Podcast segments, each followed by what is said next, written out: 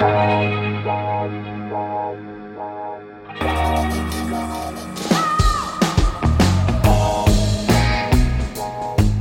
à lire, un podcast de Bernard Poirette. Stella n'était pas exactement belle, ni très futée non plus, mais elle était sincère et loyale. Et dans une vie, quand on y pense, ça peut suffire pour devenir une sainte. Et quand Stella vous regardait, vous étiez le seul homme sur Terre, vous comptiez pour quelque chose. Alors bien sûr, Stella ne pouvait devenir que ce qu'elle portait en elle, la quantification du désir. Et dans une vie, quand on y pense, ça peut suffire pour devenir une putain.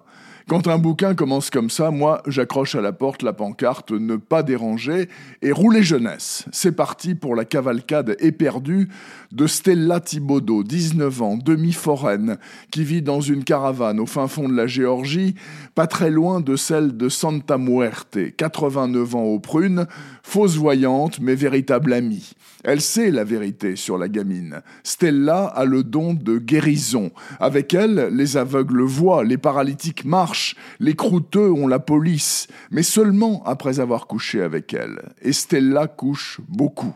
Ça commence à se savoir. La liste des éclopés s'allonge devant chez Stella, la sainte putain. Ça remonte à des oreilles très haut perchées, celle du pape Simon II en train de manger, comme d'habitude, dans son palais romain. Une gamine qui fait des miracles, ça lui plaît beaucoup. La méthode de réalisation, beaucoup moins. Et puis quoi encore? Faudrait pas se croire dans un lupanar. Stella était un atout pour la chrétienté, elle devient un boulet. Il faut l'éliminer. Mike et Billy Bronski, deux tueurs à gages à gueule de cauchemar, en sont chargés. Stella doit prendre le large et très vite, mais pas seule. James Brown l'accompagne et la protège. Pas le chanteur, non, un ancien militaire des forces spéciales devenu curé. Heureusement, il a gardé l'artillerie, planquée sous un plancher. Autre compagnon, Luis Molina, jeune reporter du Savannah News. Il rêve du Pulitzer. Stella Thibaudot, bien sûr, peut le lui servir sur un plateau. Je vous en passe et des meilleurs. Ça cavale à fond de train jusqu'au final de Las Vegas, dont je ne vous dis rien. Et puis quoi encore? Sachez tout de même que c'est formidablement écrit, c'est politiquement incorrect, et j'ai eu la banane tout au long des 210 pages. Conclusion, Stella et l'Amérique est un des livres les plus excitants de ce mois de janvier dans tous les sens du terme, et son auteur, Joseph Incardona, l'un des écrivains les plus originaux et en forme de ce début de siècle.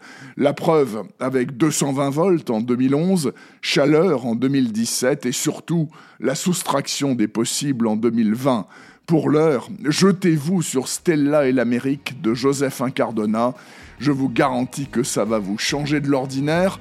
Ça vient de paraître aux éditions Finitude. Retrouvez le podcast C'est à lire avec Bernard Poirette sur toutes les plateformes de téléchargement. Suivez toute l'actualité du podcast C'est à lire sur les pages Facebook et Twitter de Bernard Poirette.